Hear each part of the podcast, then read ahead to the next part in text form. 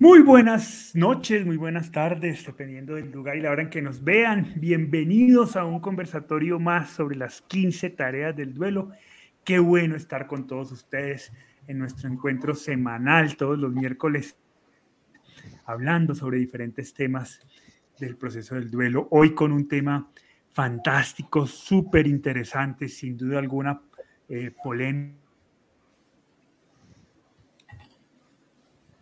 para algunos, pero no por eso deja de ser interesante, sobre todo por, por su carácter eh, polémico. Creo que es muy importante que tengamos la información clara, certera, profesional, eh, para, no, para no caer en, en, falsas especulaciones y mala información al respecto. Así que, pues estamos muy contentos hoy de, de, este tema y del invitado que tenemos, Luis Gabriel Segura.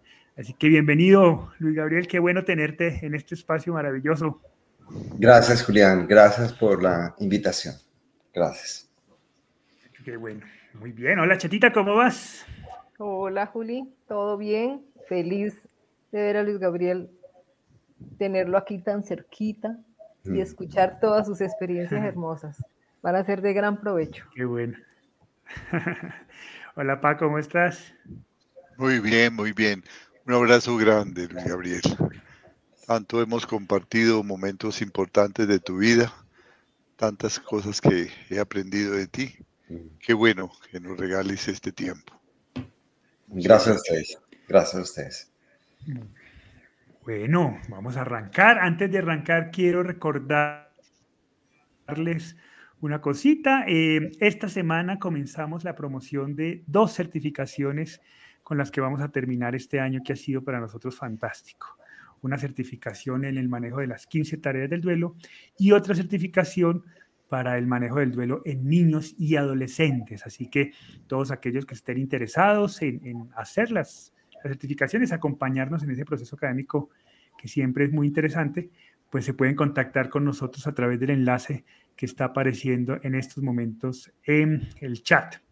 Eh, y los esperamos y también recordarles que abrimos el servicio de terapias para todos aquellos que deseen acompañamiento profesional de sus pruebas de duelo, también se pueden contactar con nosotros a través de nuestras redes sociales. Muy bien, arranquemos entonces, eh, Gabriel. Para comenzar, quisiera que, que, que, le contáramos a la gente quién eres tú, no sé, parte de tu vida, aquellas cosas relevantes. Comencemos a darle contexto a las personas sobre con quién estamos hablando, quién es este maravilloso invitado. Gracias, gracias. Bien.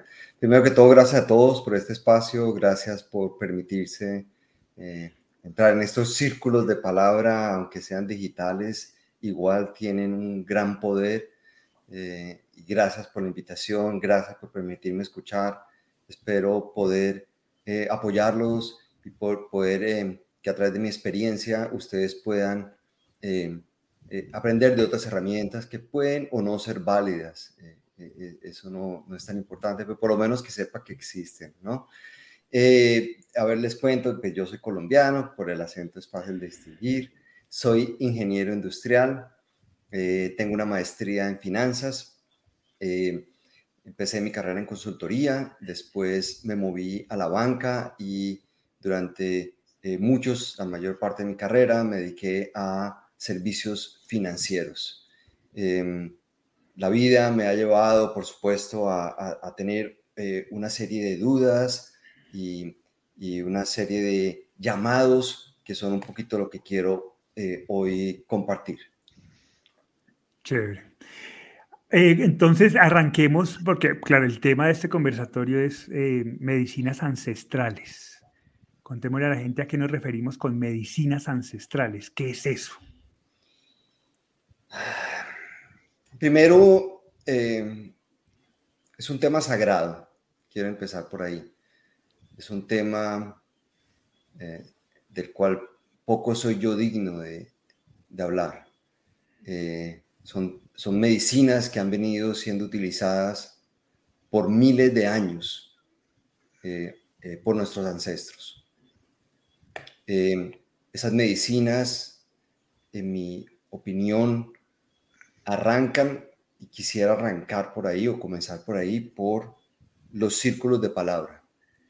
Eh, cuando nos inventamos la luz, esta maravillosa luz que nos permite tener este chat, eh, dejamos a su vez o nos ocupamos, eh, empezamos a ocuparnos en exceso.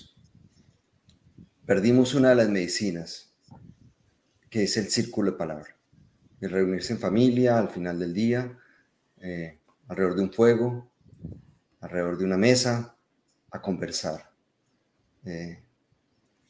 mi experiencia a través de otras medicinas ancestrales y más específica de las plantas han sido a través de esos círculos, de esos círculos sagrados. Entonces yo quisiera contextualizar, empezar a contextualizar que estas medicinas son, cuando son efectuadas de manera adecuada, van acompañadas de un círculo, de una comunidad, de una escucha, eh, de un respeto. Em, eh, dentro de ellas, pues además, obviamente, estos círculos de palabra que vienen pues desde la historia de la humanidad, desde que nos inventamos el, o pudimos domar el fueguito sagrado em, y sentarnos a través de él. También hay otras. Em, en particular, quizás hoy me referiré eh, a el yagé o la ayahuasca, que es una medicina utilizada en la Amazonía colombiana, peruana y brasilera. Y posiblemente me referiré también a los hongos em, em, eh, que um, se utilizan o crecen naturalmente en, muchas partes del mundo, en los cinco continentes, y también posiblemente al San Pedro, eh, que es un cactus, y al peyote, que es otro cactus. El San Pedro es de la zona andina y el peyote es del norte de México y el sur de los Estados Unidos. Eh, no sé si eso responde a tu pregunta por ahora, Julián. Sí, sí, pero igual vamos desmenuzando poco a poco todo este camino. ¿Cómo llegaste ahí? Tú siendo una persona de números, de finanzas, ¿cómo? Mm. del mundo empresarial, eh, ¿cómo terminaste metido en este cuento? Gracias por la pregunta, por ¿Cómo, ¿Cómo, llegamos los ingenieros al humanismo? o, cómo nos, o cómo los humanos nos, nos volvimos ingenieros, quizás. Bueno, eso, es más complejo todavía. Eso, es más bonito. Hombre, arrodillado. Yo te diría, Juliancito, que llegué arrodillado. Eh, y quisiera compartirles porque yo creo que lo importante es mi experiencia, yo no quiero traer un marco teórico acá, sino no lo que yo puedo experimentar. Eh, yo crecí en un hogar muy abierto, eh, con unos amigos de distintos tipos, muy ricos, muy abundantes en criterios, muy conectados a la naturaleza a través de, un grupo scout muy bello, que, que, tuve la oportunidad de comer mucho monte, fue muy bello. Eh, y criado en un colegio ortodoxo, religioso ortodoxo. Entonces eso, eso me dio una mezcla bella. Eh, eh, muy cuadrado, muy cuadrado. Yo no soy de uso, nunca he usado en mi vida marihuana, no, no, la, no la juzgo, no la cuestiono, solo quiero contextualizarme, soy una persona que nunca he sido de licores, cuadrado, yo diría cuadrado. la vida, mm, mm, un día me arrodilló, me puso a ver un tema que tenía que sanar un tema precisamente a través de un círculo de palabra que mi esposa organizó en Sedona con, con un mentor nuestro, Navajo. En ese círculo de palabra recuerdo que yo vine, llegué con un, con un tema que inclusive había tratado por muchos años, desde muy joven, con Hugo, con el, con mi otro tío, con el hermano de Hugo, con Julián. Recuerdo que empecé esas conversaciones cuando, cuando era un adolescente. Y la vida me, me, me, me puso a rodillas. Eh, en, ese, en ese círculo de, de, palabra me di cuenta que tenía que sanar eso, que tenía que realmente trabajarlo y que no había podido encontrar cómo lograrlo. Eh, estaba poniendo eh, mi dignidad, mi reputación, mi familia en juego o me sentía que pudiese poner todo eso en juego, lo, esencial, lo más básico, la base de mi vida se estaba poniendo en riesgo. Yo decía, esto no puede ser. en ese círculo, em, que posiblemente más adelante contaré otras experiencias sobre, sobre ese círculo, sobre la magia de esos círculos de palabra, que, es, que, que como dije al principio, creo que están, son subestimados, su potencia. Eh, tuve la oportunidad, dos personas compartieron sus experiencias de viaje. Y yo claramente dije, eso no es para mí. Eso no es para mí. Eh, eso es como cortar esquinas. Eso no. Me acuerdo, el mentor Navajo me decía, es una medicina. ¿Eso qué es? Eso es, eso es adictivo. No, Gabriel, eso no es adictivo. Es una medicina. ¿Pero qué es? Es un alucinógeno. ¿Yo para qué quiero ver elefantes rosados? No, no es un alucinógeno. Es una medicina. Eh, y ellas contaron sus, testimonios. Yo me quedé sorprendido con los testimonios. Eh, regreso. Dicen que estas medicinas lo llaman a uno. En mi caso me llamó. Recuerdo un sueño, un sueño, el sueño no es importante, vi una mujer en ese sueño Después tuve la oportunidad cuando regreso a Miami, hablo con una, invito a almorzar a un amigo, a cenar, a tomarnos un café a un amigo. Y, y le cuento. Y él me dice, sí, yo, yo me senté, yo, yo voy, yo tomo ya, yagé, ayahuasca. Por cierto, yagé y ayahuasca son sinónimos. A veces me requeda uno al otro. Yo, ah, bueno. Al día siguiente me voy a almorzar con otro amigo. Y me dice, hombre, sí. Yo eh, el sábado pasado me senté en ceremonia con los hongos sagrados. Y ahí digo, hombre, esto, esto, esto es lo que debo escuchar con más atención. Entonces empecé a, investigar, yo soy un investigador, yo soy un cuestionador por esencia, yo cuestiono por esencia. Y, y, recuerdo cuando yo logré contactar a un grupo, me abre su portal y cuando veo en el portal veo lo que para mí era la mujer con que yo me había soñado yo dije, mm, esto lo tengo que escuchar. Entré en esa ceremonia, eh, la verdad, como debo recalcar nuevamente que para mí no era algo que debería ser, que, que, mi instinto estaba en hacer, sin embargo, sabía que había algo que tenía que trabajar y que no lo había logrado trabajar de ninguna otra manera, desde mi adolescencia no lo había logrado. Eh, y entré a un grupo. Eh, no sé si hasta ahí vamos bien, Julencito. ¿Puedo seguir contando mi sí, Sí, sí, sí. Dale, dale, dale, con frescura. De se eh, Gracias, gracias, gracias. Eh, recuerdo, llegué, llegué, a un grupo eh, y quiero contextualizar un poco cómo es esto, para que sepan. El primero es en Estados Unidos, es una iglesia. Iglesia, ¿por qué? Para ser protegido, para poder hacerlo bajo un ritual sagrado religioso. Em, em, me acuerdo el oferente, un hombre con mi mismo background, un banquero también. Me acuerdo que contó que él había dejado la banca, una situación de, de, quiebras, y que eso era lo que él se dedicaba. Y yo dije, este tipo es un loco. Eh, y empezó a contar primero eh, qué era el yagé me parece que es bonito pues irle contando esa historia, porque esta mi, mi historia de mi vida va, yo creo que va mm. contextualizando y nos va poniendo en orden el tema. Él, dice, hombre, primero, esto es una medicina, es una medicina sagrada que se ha usado en miles de años. Segundo, eh, es la única, es la medicina más poderosa, y estaba refiriéndose a la, a la ayahuasca, la medicina más poderosa que existe en este planeta. ¿Por qué la más poderosa?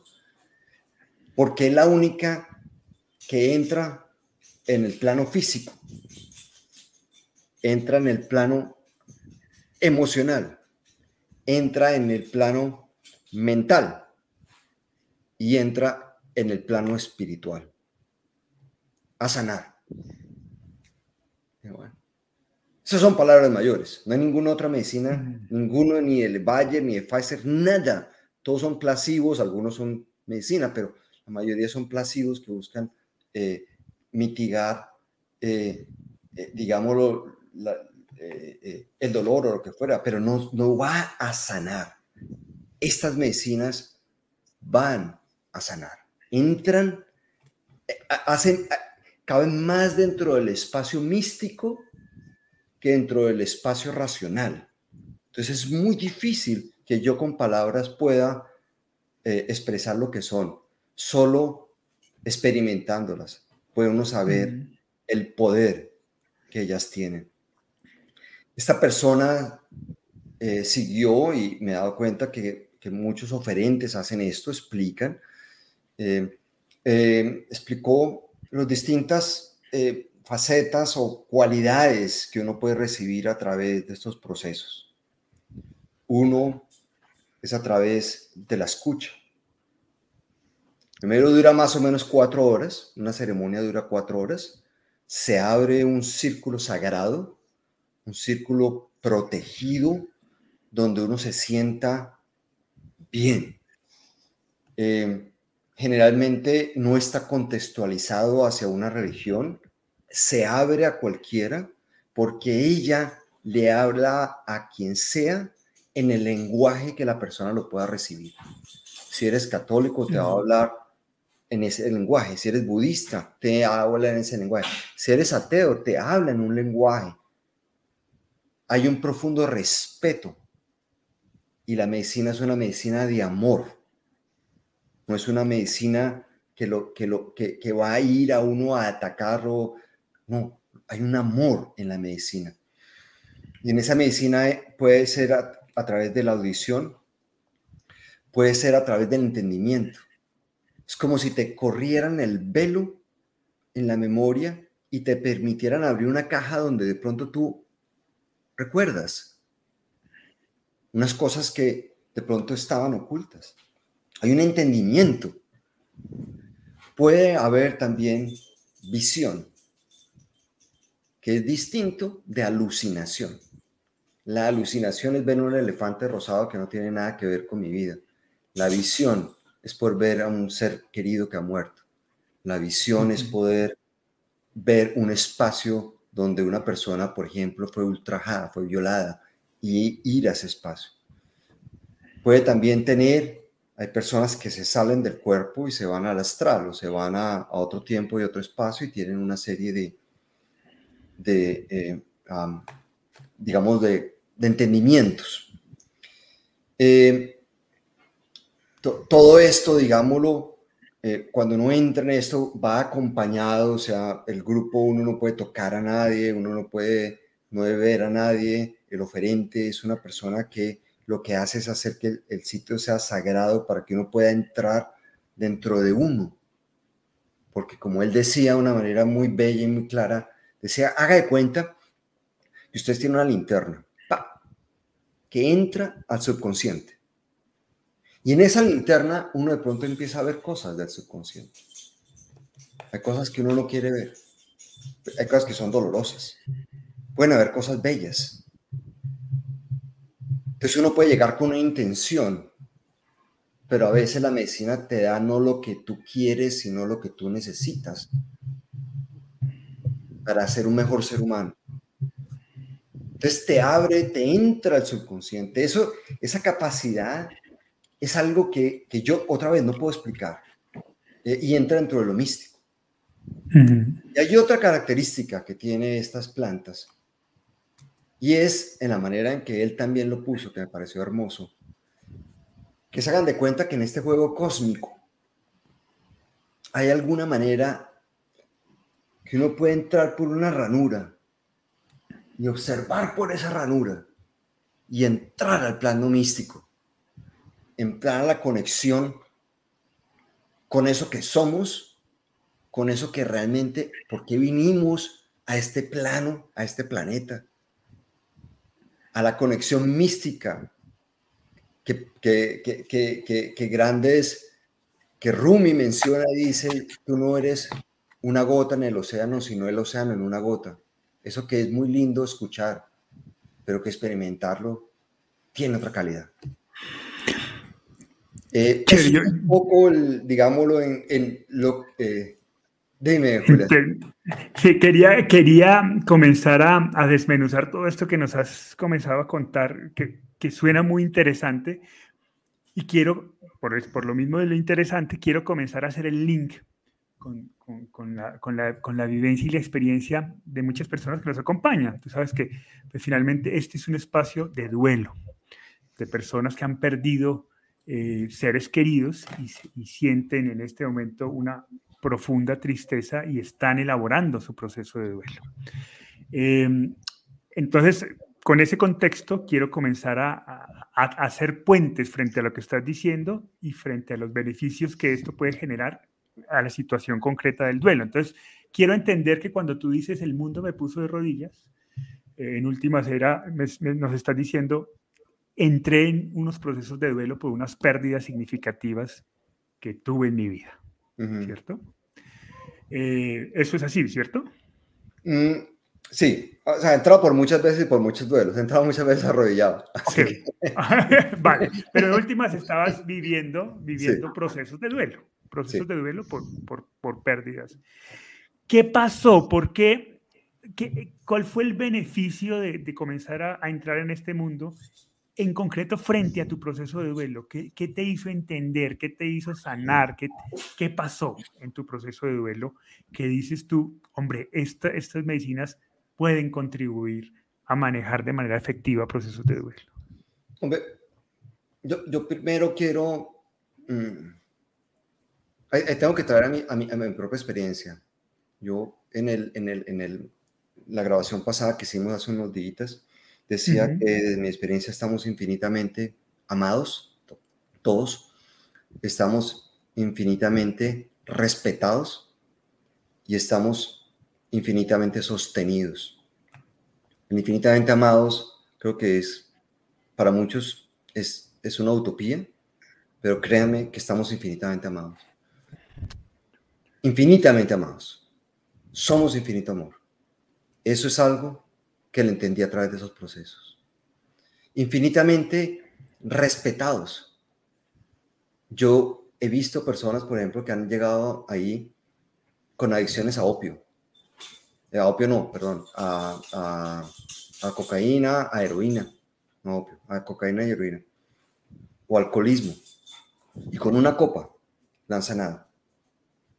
Pero también he visto personas que no lo hacen, porque si no hay una intención, hay, si, no hay, si, no, si, no hay intención uno de, de,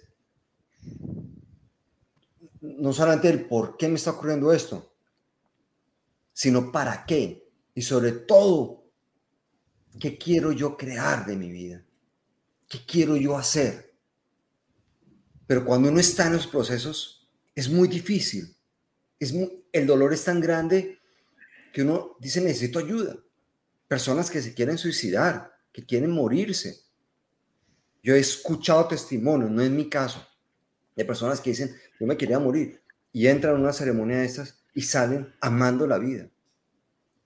Ahora, ¿qué pasó en ese proceso? Hombre, quizá lo puedo definir como un milagro. Entra en el terreno místico. Por eso te digo que es imposible para mí decirles, no porque no, no porque no pueda, o sea, es, porque las palabras, eh, em, las palabras no son suficientes para poder expresar eh, eh, lo, que, lo, que, lo que uno siente en esas ceremonias. En, en, en, mis duelos en particular, por ejemplo,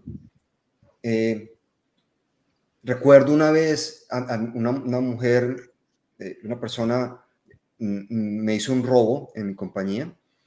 Em, ese robo, a través de ese robo, terminé perdiendo la empresa. Perdí el patrimonio que había construido durante 18 años. Mi plan de retiro lo perdí a los 50 y muchos años. Y lo que me permitió a mí el milagro de sentirme que no está en mí juzgar y que tampoco no hay nadie que lleve la cuenta y que juzgue. De alguna manera, hermosísima se me permitió a mí no solamente integrar a la persona que me robó, no solamente perdonarla, sino además agradecerle por lo que aprendí. Claro, el agradecimiento vino mucho después, no en la ceremonia. yo vine a entender el agradecimiento a través del tiempo. Eh, dejar a la empresa mía desde el amor, hacer un duelo desde el amor. El proceso de mi esposa, el cáncer de mi esposa, que vino en paralelo con la pérdida de la empresa. Fue fuerte. Perdí la empresa, perdí la profesión mía, perdí el dinero y adicionalmente mi esposa con cáncer y mi hija con depresiones que a veces eh, sale, sale eh, con temas que quiere suicidarse. Eso es fuerte. Mm. Yo recuerdo una vez mi esposa me decía, hombre, eh, ¿tú por qué si yo estaba en la casa llorando y me decía, ¿y tú por qué si tienes la herramienta, por qué no vas? Otra vez salió el, mi ser, no, no, yo, no, yo puedo, no sé qué. Me lo dijo en una segunda, una vez me dijo, yo no te lo voy a volver a repetir, pero tú tienes la medicina. Y bueno, me fui a un retiro de tres días. Y todas estas cosas a la final lo que me han permitido es ser un mejor ser humano. Eh, hay cosas que yo no las sé. Yo no te puedo decir que por qué perdí la empresa. No sé, tampoco en este momento de mi vida qué voy a hacer con muchas cosas. Mi ámbito económico no está todavía porque perdí mi fundamento profesional. Sin embargo, estoy en paz y amo la vida.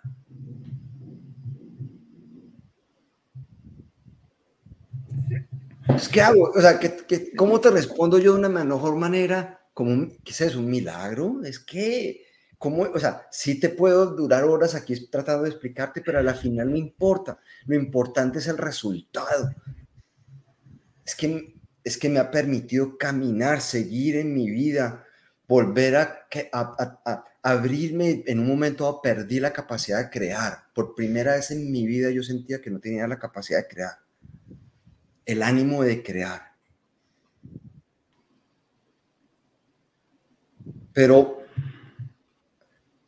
con el, acompañamiento y obviamente también, por supuesto que con el apoyo de mi familia, de mi esposa, de todos mis seres amados, por supuesto que esas herramientas, la vida es infinitamente abundante en las herramientas que nos da para poder evolucionar si es nuestro deseo hacerlo. Porque ahí, una vez más, infinito respeto. Si yo no lo quiero trascender, hay respeto. Y yo, yo no soy nadie para juzgarlo, ni la medicina lo va a juzgar pero respondiendo a tu pregunta, ¿qué pasó? Solo te puedo decir el resultado. Eh, es mi, mi, testimonio, lo he visto en otras personas, personas que han entrado ahí por procesos de duelo. He, sido testigo en ceremonias, personas dejando ir a sus seres amados, personas que han visto, han podido entrar durante la ceremonia a ver seres amados y después escuchar, porque esta mujer en el llanto lloraba y decía, y dejaba ir a su hijo y decía, te dejo ir, vuela, vuela, vuela. Ella siguió con su duelo, por supuesto. He tenido la oportunidad de volver a hablar con ella, ella sigue en el duelo, por supuesto. Pero una, una ayuda, una ayuda que a veces uno no tiene la, el tiempo para gastarse 10 años de una eh, eh, eh, psicoterapia que con una copa te ayuda a entender algo que desde mi percepción ninguna otra medicina lo puede lograr. Y esa es la razón por la que estoy acá. Luis, Gabriel, qué interesante lo que has dicho. Cuando, cuando te escucho, mm, me parecería estar escuchando la experiencia de un, de un, de un meditador. A través de mucho esfuerzo, mucho trabajo, se llega a la, ampliación de la conciencia, ese estado en el que la vida adquiere un sentido pleno. Algunos lo llaman la, la iluminación, eh, esa ampliación de la conciencia. Eso se logra a través de un trabajo de respiración, un trabajo de meditación, que supone una disciplina, no es, no es milagroso. Tú podrías decir que que este es un camino eh, para llegar a lo mismo más rápidamente o podrá ser un camino en donde se dan unas experiencias similares pero transitorias a las que puede lograrse con la meditación. ¿Qué diferencia hay entre un camino y el otro? Yo, tú has trabajado también la meditación, yo sé que tú has sido un buscador toda la vida y puedes encontrar ¿Cuál es la diferencia fundamental entre ese, entre ese momento de ampliación de la conciencia que se logra en una meditación profunda o el que se logra a través de estas plantas sagradas? Yo, yo, creo que, como dije al hace un ratico, estamos infinitamente sostenidos. Tenemos las herramientas necesarias, todos, para nuestro desarrollo conciencial y evolutivo. Para el regreso al hogar yo recuerdo, por ejemplo, en, cuando hice Vipassana, Vipassana son 14 días de meditación sentado, donde meditas por, eh, creo que son 12 horas diarias eh, en, silencio. Eh, y he trabajado mucho la meditación y es algo que hoy practico más la contemplación que la meditación, donde por supuesto sí pude, por ejemplo, observar la disolución del cuerpo. Eh, también conozco personas que han tenido experiencias místicas espontáneas. Lo respeto y lo, admiro. Pero a través de estas medicinas, de seguro, y yo creo que mucha de la gente que entra en ellas, de alguna u otra manera, entran a tocar el plano místico. ¿Por qué? Yo creo que para sanar, para entender de qué se trata este juego, de alguna manera no se puede uno quedar solamente contemplando el plano físico, el plano emocional, el plano mental. Tiene que involucrar el plano espiritual. Ese plano espiritual. Y, entonces, ¿qué sucede con, decías al comienzo que, que personas que tenían una concepción eh, eh, eh, materialista de la vida atea, que no, no tenían una visión espiritualista, encontraban sentido en esta experiencia? ¿Cómo se puede tocar un plano espiritual para una persona que tiene una concepción materialista de la vida y vive una experiencia de esta? ¿Es contradictoria? ¿Encuentra un, un camino sin salida, un absurdo. Eh, ¿Qué pasa allí? Primero no te podría responder porque ese no es mi caso. Yo no pensaría, no, no quisiese hablar por algo que no sé. Desde mi lado personal, por ejemplo, eh, el, el, hecho de cuando a, a mí se me explicó a través de la ceremonia el tema de no juzgar, la medicina me llevó a un plano cósmico Literalmente yo estaba en el cosmos y no puedo verbalizar lo que pasó. Pero definitivamente entendí, o sea, recordé más bien, recordé quién soy, mi esencia. Y que ahí no hay juzgamiento. Cuando pregunté, me, recuerdo mucho la, la, la oferente, me dice, cuando yo le dije que me estaba quebrando, me dice ella, hmm, ¿y tu papá eh, tuvo problemas cardíacos, tu abuelo? Entra a la medicina y le preguntas. Yo le pregunté a la medicina, ¿por qué? Si hay un tema ancestral. Porque mucha gente entra a otras reencarnaciones y otros temas. Yo no, yo no lo he hecho. Quizás porque mi cosmovisión de pronto no es necesaria. No lo sé. No lo sé. Pero sé que hay gente que entra en, en, en otros planos.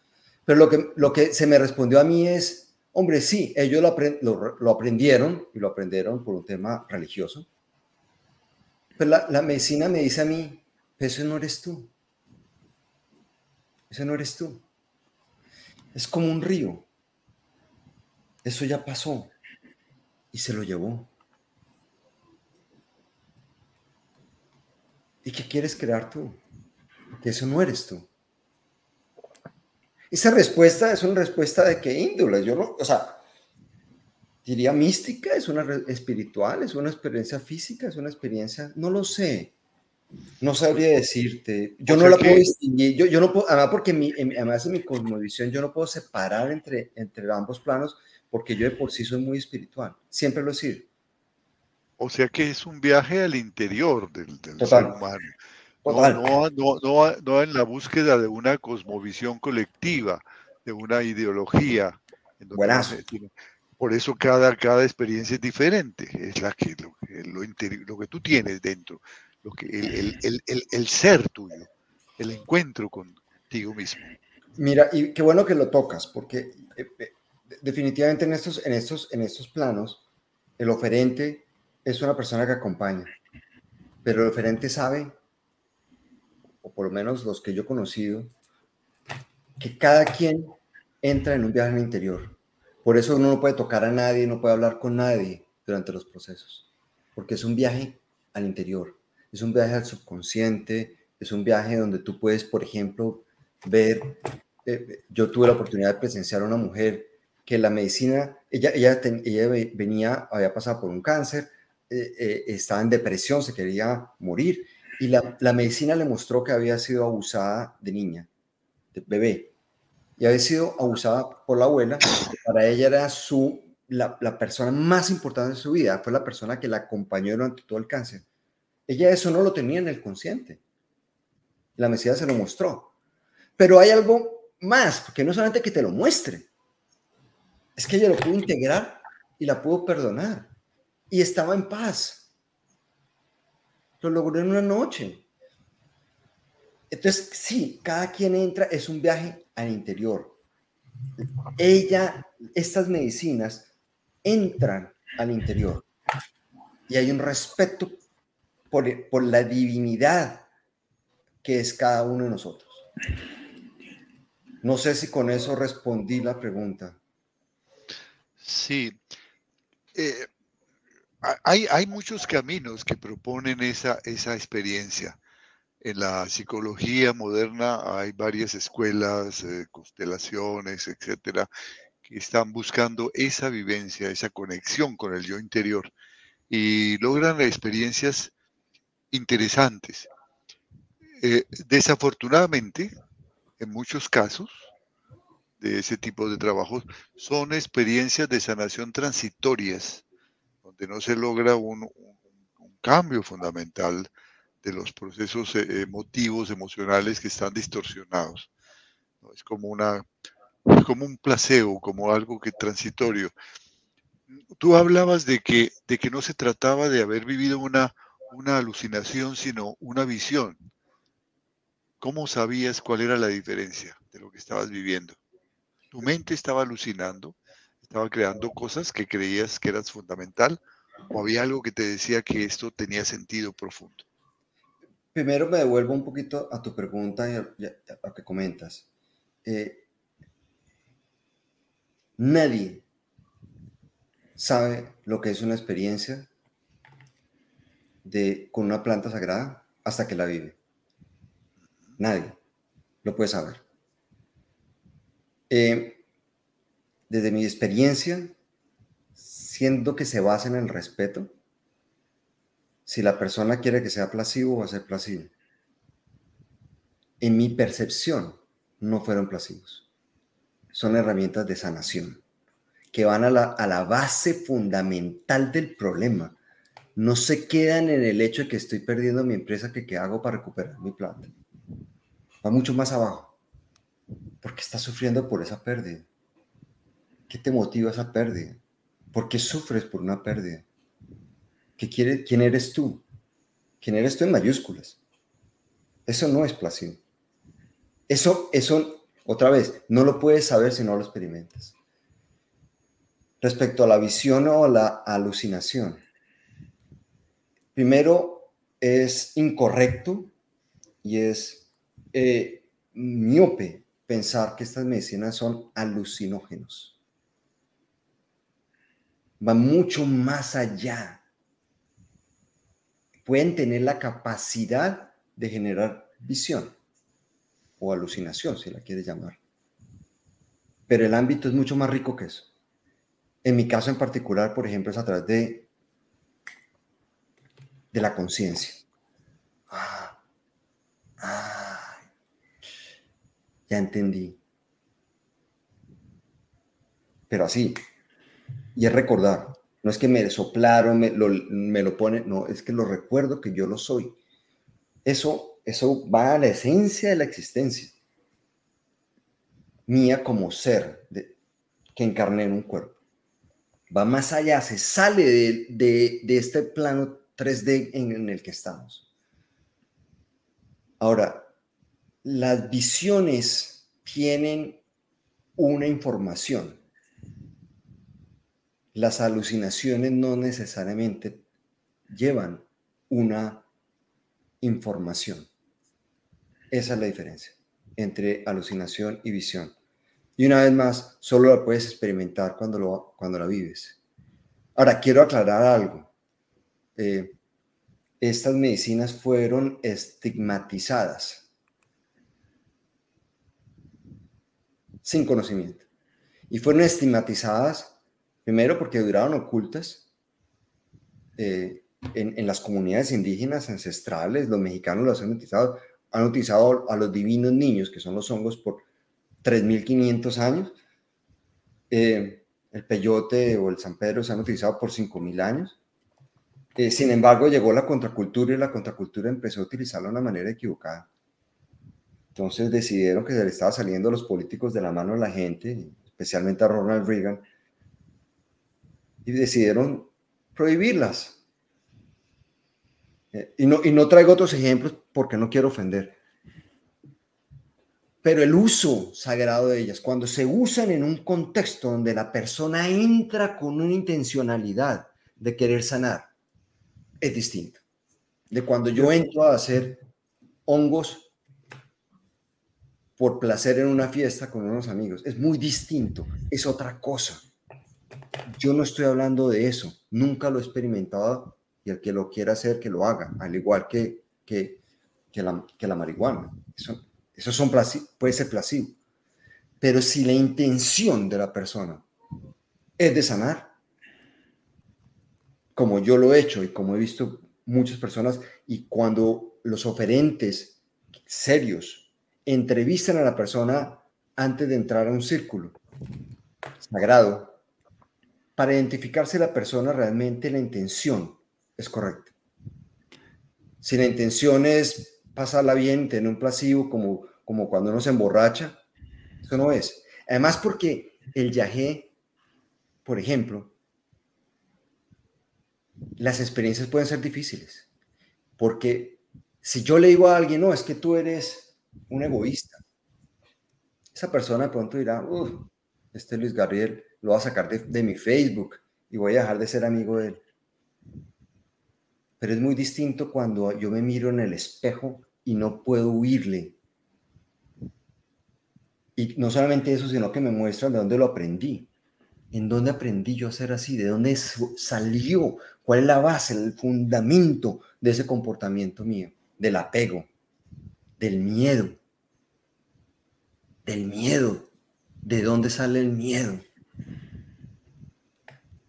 Es muy distinto. Es, o sea, entrar en esos círculos sagrados con la intención de sanar solo puede ser experimentado. Y hay personas como yo que he llegado a momentos en que la vida me ha arrodillado. Yo no he tenido, a Dios gracias, nunca el deseo de suicidarme. A Dios gracias, amo la vida. Pero sí soy testigo de la sanación, no del placebo, de la sanación. Luis Gabriel, una, sanación que, como les digo, entra más en el plano milagroso que, que en el plano de la conciencia. O, más bien, de la mente, de la mente o del cuerpo de la emoción. Sí. tú has tocado un tema que yo no, no quiero que termine este conversatorio sin que le, le, demos suficiente fuerza porque me parece muy importante esa última aclaración que has hecho sobre el contexto. Claramente a través de la, a, partir, porque previa, previa a la prohibición de estas, del uso de estas plantas medicinales, eh, había unas investigaciones muy serias en muchas universidades del mundo eh, sobre los efectos medicinales de estas plantas. Y es a partir de esa prohibición donde todas estas investigaciones se cortan de tajo y se comienza a estigmatizar el uso de estas plantas medicinales. Y claro, y, tras la prohibición viene también el deseo de usarlas bajo otros medios. Ya no es un tema medicinal, sino es un tema recreativo, de, de, romper la, la, la, ley, de, de, finalmente más de una droga que de una medicina. Eh, y eso es lo que hace finalmente la, la prohibición. Desde el 2000 para acá, el mundo ha vuelto a, voltear la mirada hacia esas plantas, incluso gracias a unos videos que me compartiste, he visto que universidades como Yale están, haciendo investigaciones muy serias sobre los efectos de esas plantas medicinales en tratamientos psiquiátricos complicadísimos, en TOX, en, depresiones profundas, en, bueno, en fin, em, en muchos problemas psiquiátricos en donde la medicina no ha podido dar respuestas eh, concretas y claras y están encontrando muchas respuestas importantes. Sin embargo, lo que veo es que en estas universidades se hace el uso de estas medicinas bajo, bajo mm, eh, escenarios muy controlados. Y a ese punto quiero llegar. Cuando uno, porque es que tenemos en la cabeza, a, uno le hablan de yagé y es muy fácil decir, o estoy entrando en una droga ilegal, pensar rápidamente, estoy entrando en una droga ilegal, o es un tema recreativo. ¿Cómo es el uso responsable de una medicina de este tipo? ¿A qué le podemos llamar usarla responsablemente? No es que mañana yo me vaya a buscar al chamán de la esquina para meterme un pase de viaje, viaje de viaje y listo. ¿A qué le llamamos el uso responsable para que esto tenga el significado y, el uso adecuado dentro de, por ejemplo, una persona que está en un proceso de duelo que necesita una respuesta y que puede pensar que en esta medicina puede encontrar respuestas. ¿Cómo lo hace esa persona de manera responsable? Yo, yo, te diría primero con la intención. Si la persona está buscando eh, un placebo como la marihuana, yo definitivamente le digo que no se va a meter en una ceremonia de yaje porque le van a pegar una revolcada, una revolcada que no se la va a olvidar. Eh, lo mismo con medicinas como los honguitos. Eh, el uso responsable nace de uno mismo. Eh, y por eso estoy en este espacio. Por eso no estoy en un espacio de, de, gente que esté buscando sencillamente pasarla bien en la vida. No, no, no. Estos son, procesos, son temas serios. Son medicinas ancestrales serias son sagradas. Y cuando digo sagradas, yo no, me le, no le estoy quitando ni una letra a lo sagrado, porque lo he experimentado. Eh, hay gente, los, los oferentes, los chamanes, los facilitadores, han, han, empezado a salir de las selvas y han empezado a, abrirse a las comunidades. Eh, y yo lo que le recomendaría a la gente es que busque a alguien con quien se sientan muy seguros, muy cómodos, que sea alguien que, tenga la experiencia, que, se sientan bien en un contexto donde, por ejemplo, se, se, ofrezca en un sitio donde la, usualmente la música, la luz, el fuego, donde no es un sitio público donde alguien vaya a caminar. Eh, acá en Estados Unidos, pues, cuando lo hacen, cuando en la, en la, selva, pues no hay carros, pero acá en Estados Unidos se recogen las llaves de los carros y los celulares para asegurarse que la persona no se pueda ir, eh, para asegurarse que, que, que estén eh, que, uno, que uno las pueda acompañar en, un lugar protegido. En un lugar protegido, con alguien que si necesita ir al baño, que necesita alguien que de pronto con, con, con, con, un poquito de ayuda se sienta que está acompañada, porque a veces el proceso es duro, a veces te pone en espacios difíciles la medicina. Eh, y el camino es el de uno al final, es un respeto. e insisto tanto en el tema de la abundancia, de que estamos infinitamente sostenidos, porque si queremos, si vinimos acá y queremos sufrir, vamos a encontrar cómo sufrir. E infinitamente respetados, porque si alguien no quiere salir de una adicción o no quiere salir de un duelo, no lo va a hacer. Hay un respeto. Y ahí nace el amor del oferente y el amor de la medicina. También para acompañar a alguien que necesita ayuda. Si su corazón está bien, si está enfocado, si entra en un espacio desde, desde es otra cosa que no tiene absolutamente nada que ver con los temas de la contracultura y no tiene absolutamente nada que ver con el uso recreativo. Es otra cosa. Es como si yo cojo un cuchillo. Un cuchillo puede ser una herramienta muy buena o una herramienta muy mala. Estoy en la plena libertad yo de definir cómo lo uso. Eso es uno de los regalos más grandes que nos ha dado el universo.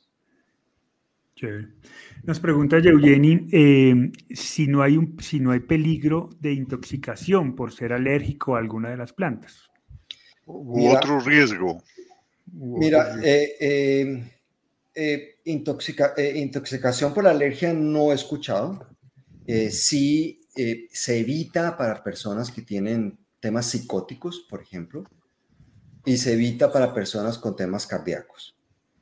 Eh, si la persona está además, por ejemplo, con medicinas placivas, por ejemplo, para la depresión, eh, se les eh, se pide que, que, o discontinúen por un periodo de tiempo X esas medicinas, em, digámoslo, recetadas, esas, esas drogas recetadas, porque esas sí son drogas. Esto, es una medicina, otros son drogas.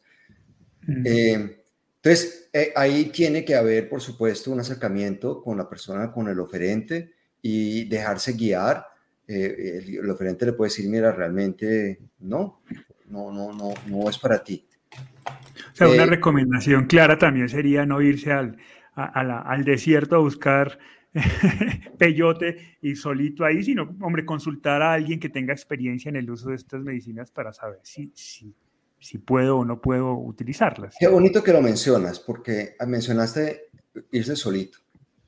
Y quiero volverme a como empecé la charla. El trabajo en equipo, o sea, la comunidad, el estar en una, en una estructura de círculo alrededor del fuego, eh, definitivamente eh, facilita el proceso. Generalmente quien ofrece las medicinas utiliza música, utiliza eh, cosas que generan aromas, utiliza cánticos que ah, ayudan a la persona en, su, en su proceso. Una persona que nunca haya estado en, comulgado con esas medicinas, no le recomendaría que lo haga solo, porque puede, puede necesitar apoyo. Mira que hacia allá va la pregunta de Jocelyn, ¿no? ¿La ceremonia tiene que ser grupal o puede ser individual? Una vez la persona conoce lo que está haciendo, la puede hacer individual. De hecho, son muy bellas hacerlas individuales cuando ya conoces. Desde Pero que ya estés en el ambiente tienes que tener una experiencia, claro. Y en el ambiente apropiado. Ojo. En el ambiente, usualmente se ofrecen en, en, en contacto con la naturaleza, en comunión con la naturaleza, porque ellas te entran a eh, eh, eh, cuando, um, cuando Meister Eckhart dice, el ojo con que yo miro a Dios es el mismo ojo con que Dios me mira. Eso, cuando uno lo experimenta en un ambiente, en la naturaleza, es, más fácil verlo ahí. Eh, pero si uno está tomando, por tomar una discoteca, la experiencia puede ser muy desagradable. brutal, brutal. Mira que Amparo, me imagino que, trata de entender la pregunta de Amparo, que nos dice, ¿es normal que me imagino durante las ceremonias haya experiencias de regresión? Mira, yo, no lo he experimentado, necesito. Yo sí sé que muchas de las hay personas que se van a otras reencarnaciones. Eh, eh, no, no, se le llama regresión, sencillamente evocan recuerdos. Eh, de cosas, situaciones de otras vidas, eh, eh, puede pasar. Ok. Yo quisiera, yo quisiera, porque ya se nos está acabando el tiempo, terminar este conversatorio, Luis Gabriel, con un, algo, algo muy bonito que dijiste casi al principio de este conversatorio, era que finalmente el uso de la medicina es un... la medicina termina siendo una herramienta, pero no es el fondo. El fondo es lo que terminas entendiendo a través de esta herramienta, lo que terminas comprendiendo a través de la herramienta. Eso es lo que, eso es lo que finalmente lo que estamos hablando, más allá del uso mismo de la medicina, ¿no? que claro que es un, vehículo que en tu caso ha sido muy efectivo. ¿Cuál ha sido ese aprendizaje? ¿Cómo entiendes tú hoy tus procesos de duelo? Que han sido muy fuertes. Has hablado de una quiebra económica brutal, has hablado de, unos problemas de depresión de tu, de tu hija muy, muy fuertes, ¿no? donde, hay, donde ha habido intentos de suicidio, has hablado del cáncer de, de tu esposa, es decir, no han sido cualquier proceso de duelo. Hoy, ¿cómo entiendes esos duelos después del uso de estas medicinas? Lo, lo, primero que quisiera compartir, y gracias por la pregunta, y esto lo voy a decir y yo sé que muchos no me lo van a entender, es que la medicina no es el viaje, la medicina no es el peyote, la medicina eres tú. Tú eres la medicina. Tú eres la medicina. Y el que quiera tratar de trabajar, que lo trabaje. Eso tiene un contexto muy profundo. Porque me permite a mí entrar a entender quién soy yo también. Cuando yo comulgo y, lo, y logro recordar quién soy. Este, esto, o sea, no se vuelve un tema religioso, se, se vuelve un tema meramente práctico de cómo vivo yo la vida, de por qué estoy acá, de cuál es mi propósito acá. Mm. Entonces hace más fácil el proceso. Me, me, me, ha hecho me ha hecho, me ha permitido poder caminar en paz sin saber.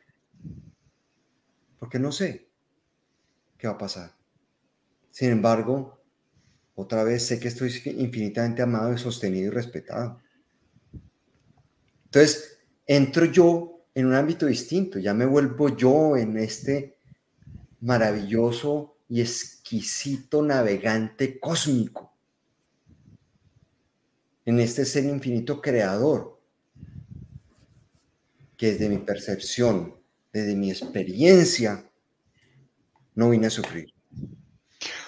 Eh, eh, Luis Gabriel, ahora que, que, hablas en estos términos, eh, una de las de los, finalidades y uno de los grandes logros de un proceso de duelo bien llevado es precisamente entender que tenemos un propósito individual en la vida.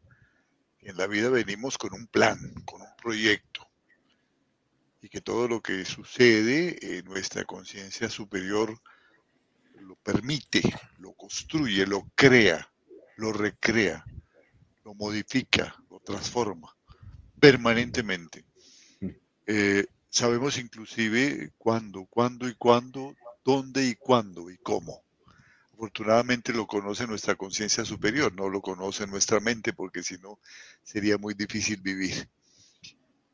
Eso hace que todos los avatares de la vida, todas las dificultades de la vida, acabemos entendiéndolas y elaborándolas con mucha madurez, porque fueron parte del propósito, fueron parte de nuestra propia creación. Esto no se improvisó, esto no fue parte del azar, ni, es parte de, de, alguna prueba que algún Dios exigente está haciendo sobre nosotros, sino es parte de mi propio propósito de vida, de lo que yo soy, de lo que sucede en mi universo, de lo que yo he creado para estar aquí. Entonces los dolores, las pérdidas, los desapegos adquieren un profundo sentido. Empezamos a entender que nos están reeducando y que nos están deseducando en muchos sentidos. Es, eso lo que, lo, que, lo que logra un proceso, un trabajo de duelo bien elaborado. El encuentro con ese momento que estás explicando. Para mí, cuando uno logra entender que uno es el tejido y esas a, la vez el tejedor. Entra uno a hacerse responsable de su creación. Con eso no digo que yo soy el responsable de lo que pasa afuera. Las cosas que pasan afuera pasan. Y ahí entran, en el misterio. ¿Por qué pasó COVID? Pasó. Entra en el misterio. ¿Por qué mi esposa tiene cáncer? Entra en el misterio. Pero sí me permite a mí hacerme responsable cómo me relaciono yo con eso que ocurre. Eso sí es mi capacidad. Yo no tengo la capacidad de modificar lo externo, pero yo tengo la capacidad de coger y limpiarlo, mi percepción para verla de otra manera, para relacionarme con, de otra manera con eso que, se está presentando en la pantalla, en mi pantalla.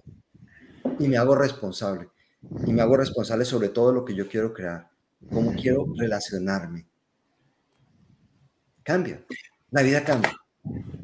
Bien, ya se nos acabó el tiempo, pero yo no quiero cerrar porque me parece que la pregunta de Omar es, muy, es clave y, hace parte del uso responsable. Nos dice, si nos encontramos en un duelo por pérdida reciente por un ser querido, ¿no será peligroso tener una mala experiencia o como se dice un mal viaje?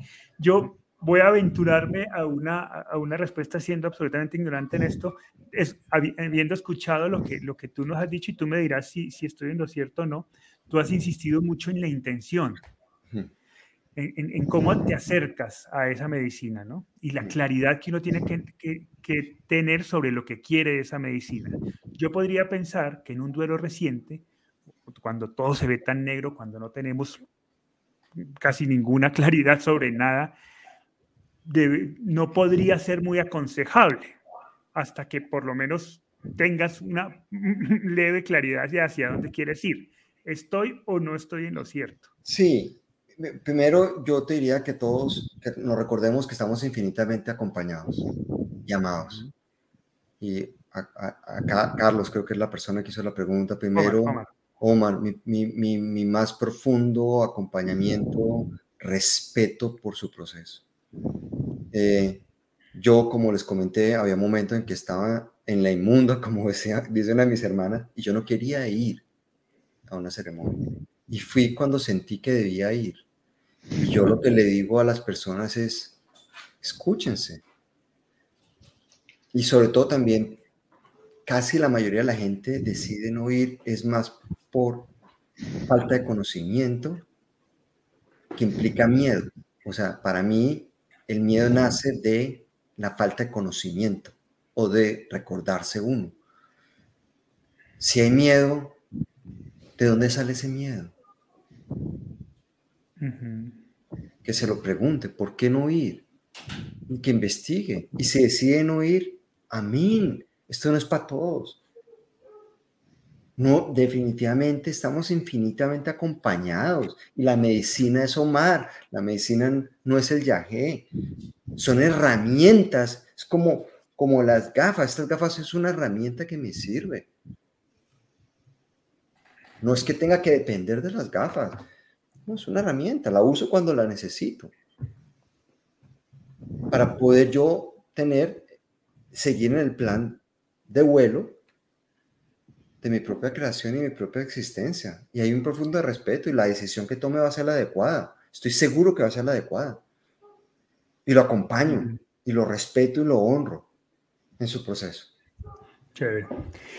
Pues Luis Gabriel, un tema muy interesante que sin duda alguna, como lo dije al comienzo de este conversatorio, genera polémica por, por una serie de preconceptos sociales que nos hemos creado por falta de conocimiento y por, por, convicciones de, muchas de muchas de las personas, pero que siempre es interesante abrir esos espacios para, como tú dices, conocer, saber, acceder a la información para poder tomar decisiones responsables sobre nuestros propios procesos. Hoy queríamos traer a Luis Gabriel porque nos parece siempre muy interesante. Este es un espacio para compartir caminos, caminos diferentes sobre, sobre, sobre nuestros procesos de duelo y esperamos que haya sido interesante para todas aquellas personas que nos decidieron acompañar, interesante y revelador. Seguramente también tendremos la oportunidad de seguir charlando más, Luis Gabriel, sobre estos temas que son interesantes y, debemos definitivamente informarnos mucho más. Muchas gracias. Gracias a todos. Gracias a todos. Muchas gracias, Luis Gabriel. Creo que es un momento de reflexión sobre esa apertura responsable que tenemos que tener a la vida. Definitivamente de la vida conocemos muy poco. Todos los días estamos siendo sorprendidos por, por la verdad. Somos vemos tan poco con nuestros sentidos. Hay otra realidad tan maravillosa que no alcanzamos a percibir. Entonces, abrirnos a, esto con responsabilidad, con toda la prudencia, con, con, con toda la, la, madurez para, para, entender que, eh, que como en el duelo estamos enfrentando cosas que hay que aprender a, manejar y aprender a respetar. Así no formen parte de nuestra cultura o de nuestra forma como usualmente hemos entendido la vida. antes de irnos, Luis Gabriel, ¿dónde podemos, dónde te pueden contactar las personas que nos ven? Eh, ah, qué bueno que pasaron ahí, ahí está mi, eh, eh, el email mío y, mi teléfono. a sus órdenes, lo que yo pueda hacer por ustedes, este regalo ha sido tan importante para mí que definitivamente es algo que yo quiero compartir porque me ha ayudado mucho. Ese teléfono es de Miami, ¿cierto? De Miami, sí. De Miami. Y el mail es lgsegura arroba tierra amor, tierra Correcto. Muy bien, muchas gracias. Gracias, gracias a todos, por acompañarnos. Nos vemos la próxima semana en otro conversatorio. Seguramente vamos a comenzar de nuevo a trabajar las 15 tareas desde la tarea número uno. Así que vamos a volver a, hacer recorderis sobre esa propuesta. Muchas gracias, nos vemos la próxima semana. Chao, chao. Abrazos, abrazos a ti, Giselle.